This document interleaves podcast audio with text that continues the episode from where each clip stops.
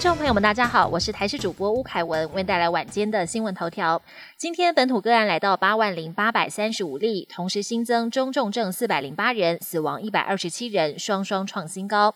指挥官陈时中认为，疫情还是维持在稳定高原期，但累计至今染疫死亡个案已经破千，致死率为万分之六。在死亡个案中有四成七从发病到死亡只有三天。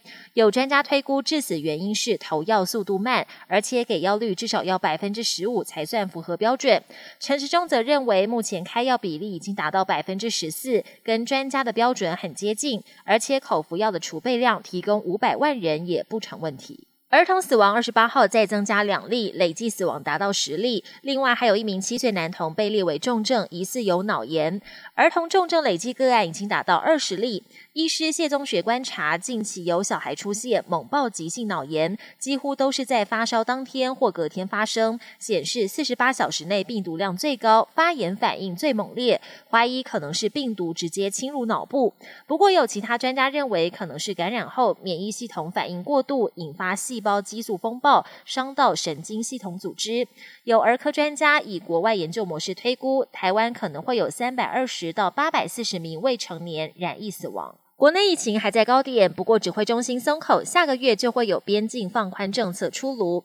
陈时中说，目前来讲，对经济相关影响较大的开放是必然方向，已经要往这方向做，其他的部分也会再开放，但要考虑我们医疗量能的承受度，等到病房的量能足够，会再放宽。有专家建议，如果人口保护力达到八成，而且本土个案降到一千例以下，干脆一次松绑到底，完全不用隔离，才会看得。到解封的成效，但也有其他专家觉得渐进开放比较保险。国际焦点：疫情加剧，供应链断裂，导致全球闹晶片荒。美国总统拜登提出的晶片美国制造法案在国会卡关，商务部长雷蒙多警告，一再拖延会导致美国错失与中国竞争的良机，并强调全美有七成的精密军用晶片都仰赖台湾。更举例，一旦标枪飞弹系统中的晶片都向台湾购买，恐将不安全。同时，南韩三星野心勃勃，提出约十一点五。兆台币的投资计划被认为是企图想在二零三零年前超越台积电。美国对中与对台立场持续备受关注。美国国务卿布林肯日前发表对中演说，强调会避免寻求冲突或形塑新冷战。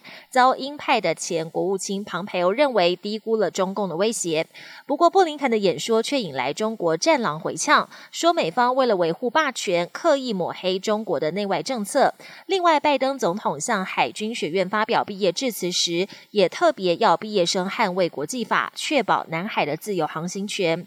此话被认为似乎剑指中国。新冠疫苗可以降低重症跟死亡几率，但是对预防感染没有太大的效果。美国最新研究显示，疫苗对预防长新冠也没有明显效果，不像之前的研究结果说可以降低一半的长新冠几率。也就是说，即使打过疫苗，感染新冠病毒之后，有两成到两成五的几率会发展成长新冠。